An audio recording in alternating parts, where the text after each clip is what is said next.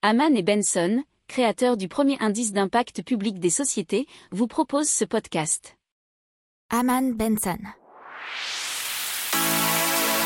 Le journal des stratèges. Boris Kalt.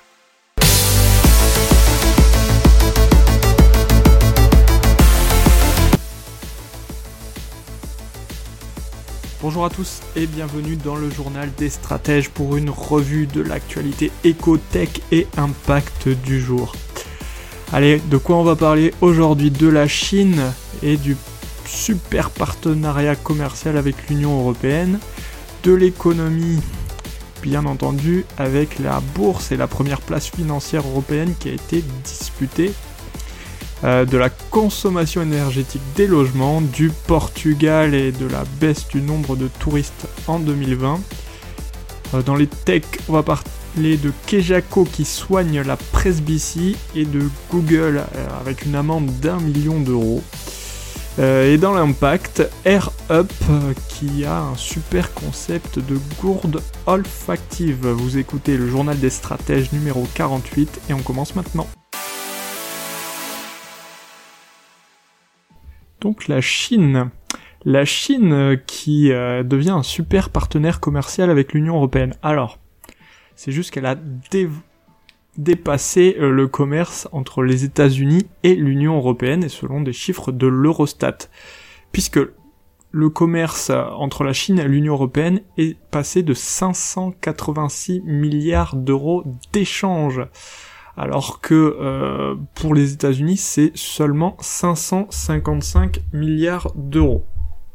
Alors pourquoi euh, cette augmentation? La forte demande en produits médicaux, bien entendu, et la forte demande également en produits électroniques. Et vous savez, si vous suivez cette revue de presse et que vous suivez aussi notre newsletter, à laquelle vous pouvez vous inscrire, bien entendu, dans la description de cette émission, mais également sur le site Aman Benson Stratégie rubrique média, que euh, y a un problème de semi-conducteurs dans le monde en ce moment.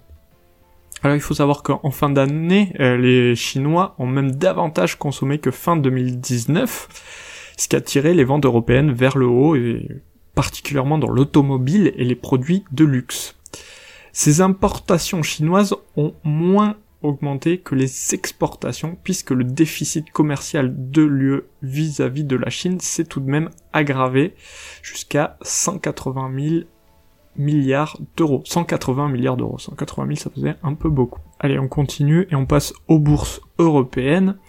Il faut savoir que bah, suite au Brexit, des millions, des milliards même d'euros de transactions ont été rapatriés sur les places européennes, puisque sur le seul mois de janvier, 9 milliards d'euros d'actions se sont échangés chaque jour à la bourse d'Amsterdam, soit 4 fois plus qu'en décembre, et ce qui en a fait la première place boursière en Europe. Et donc Amsterdam, faut bien savoir que ça appartient au groupe Euronext, qui est aussi le propriétaire de la bourse de Paris. Et euh, il faut voir aussi que contrairement aux secteurs comme la pêche ou l'agroalimentaire, les services financiers n'ont pas été pris en compte dans l'accord signé entre le Royaume-Uni et l'Union européenne.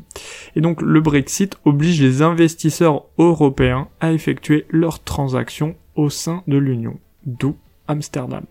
on continue avec euh, la consommation énergétique des logements qui sera plus précise à l'achat ou la location à partir du 1er juillet de cette année 2021, puisque deux nouvelles informations vont faire leur apparition à partir du 1er juillet 2021. Vous aurez le niveau d'émission de gaz à effet de serre, mais aussi une estimation de la facture annuelle d'énergie il faut voir qu'à partir de ce 1er juillet, il sera possible de faire un second diagnostic, puis de se retourner contre le propriétaire du bien loué ou acheté, s'il démontre que le premier était faux.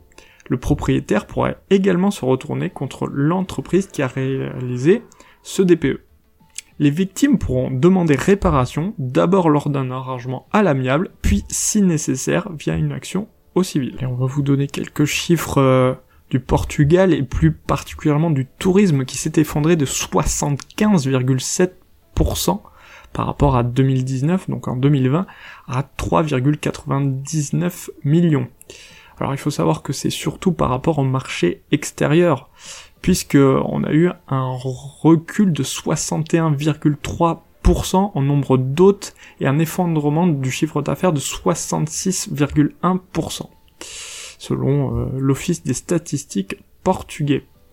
Et, forcément, puisque les touristes principaux sont les Britanniques, les Allemands et les Espagnols. De ce fait, l'économie portugaise a reculé de 7,6% en 2020. Donc dans les technologies, nous avons aujourd'hui Kejako, et Kejako, qu'est-ce que c'est? C'est un laser femtoseconde avec un faisceau infrarouge pour désagglomérer la matière et redonner son élasticité au cristallin sans incision de la cornée. C'est effectivement pour la rajeunir qui détaille David Enfrein qui est un des fondateurs de Kejako. C'est pour traiter l'origine du problème plutôt que la conséquence. Mais ils ont aussi paramétré un modèle numérique de cet œil pour en fabriquer un jumeau numérique de chaque œil. Cet outil de simulation multiphysique intègre à la fois les fonctions mécaniques, fluidiques et optiques de l'œil. La simulation permet de diminuer la zone et le volume à traiter dans le cristallin et de garantir une performance minimale pour chacun en fonction de sa situation selon Kejako. Ils espèrent lancer la commercialisation de Kejako en 2024. On passe à Google qui a donc écopé d'une amende d'un million d'euros pour avoir constitué un classement trompeur des hôtels de l'Hexagone et donc sans se baser sur le classement officiel d'Atout France. Et donc c'est la DGCCRF qui annonce que les sociétés Google Irlande et Google France ont corrigé leurs pratiques et ont accepté de payer une amende de 1,1 million d'euros. Puis c'était le problème des classements avec des étoiles qui pouvaient induire en erreur le consommateur puisque Google donnait euh, son propre classement et qui n'était pas le même que celui d'Atout France. Maintenant, Google utilise le classement officiel délivré par Atout France depuis septembre 2019. On continue dans l'impact avec particulièrement la startup AirUp qui souhaite lutter contre la malbouffe et la pollution avec un concept de gourde olfactive pour réduire notre consommation en sucre. Et ça a été euh, euh, inventé dans l'université de Munich en Allemagne et c'est arrivé en France en septembre 2020 et ça a pour but d'aromatiser l'eau. Leur gourde intègre des dosettes olfactives qui parfument l'eau sans y ajouter d'ingrédients. La bouteille est réutilisable et exploite un phénomène dit de rétro-olfaction. Alors qu'est-ce que c'est? C'est grâce à la connexion biologique entre le nez, la bouche et le cerveau. En aspirant l'eau avec la paille, les bulles d'air se parfument et viennent duper le cerveau sous la forme de goût. Alors, il y a des investisseurs vraiment séduits, c'est Five Season Ventures, ainsi que PepsiCo que vous connaissez bien.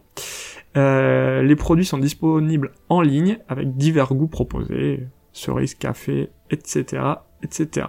Voilà, c'est tout pour aujourd'hui. Je vous souhaite une excellente journée et je vous dis à demain pour de nouvelles news. Ciao ciao. Pour approfondir ces sujets, abonnez-vous à la newsletter de Haman et Benson et écoutez nos autres podcasts que vous retrouverez dans les notes de l'émission ou sur notre site internet.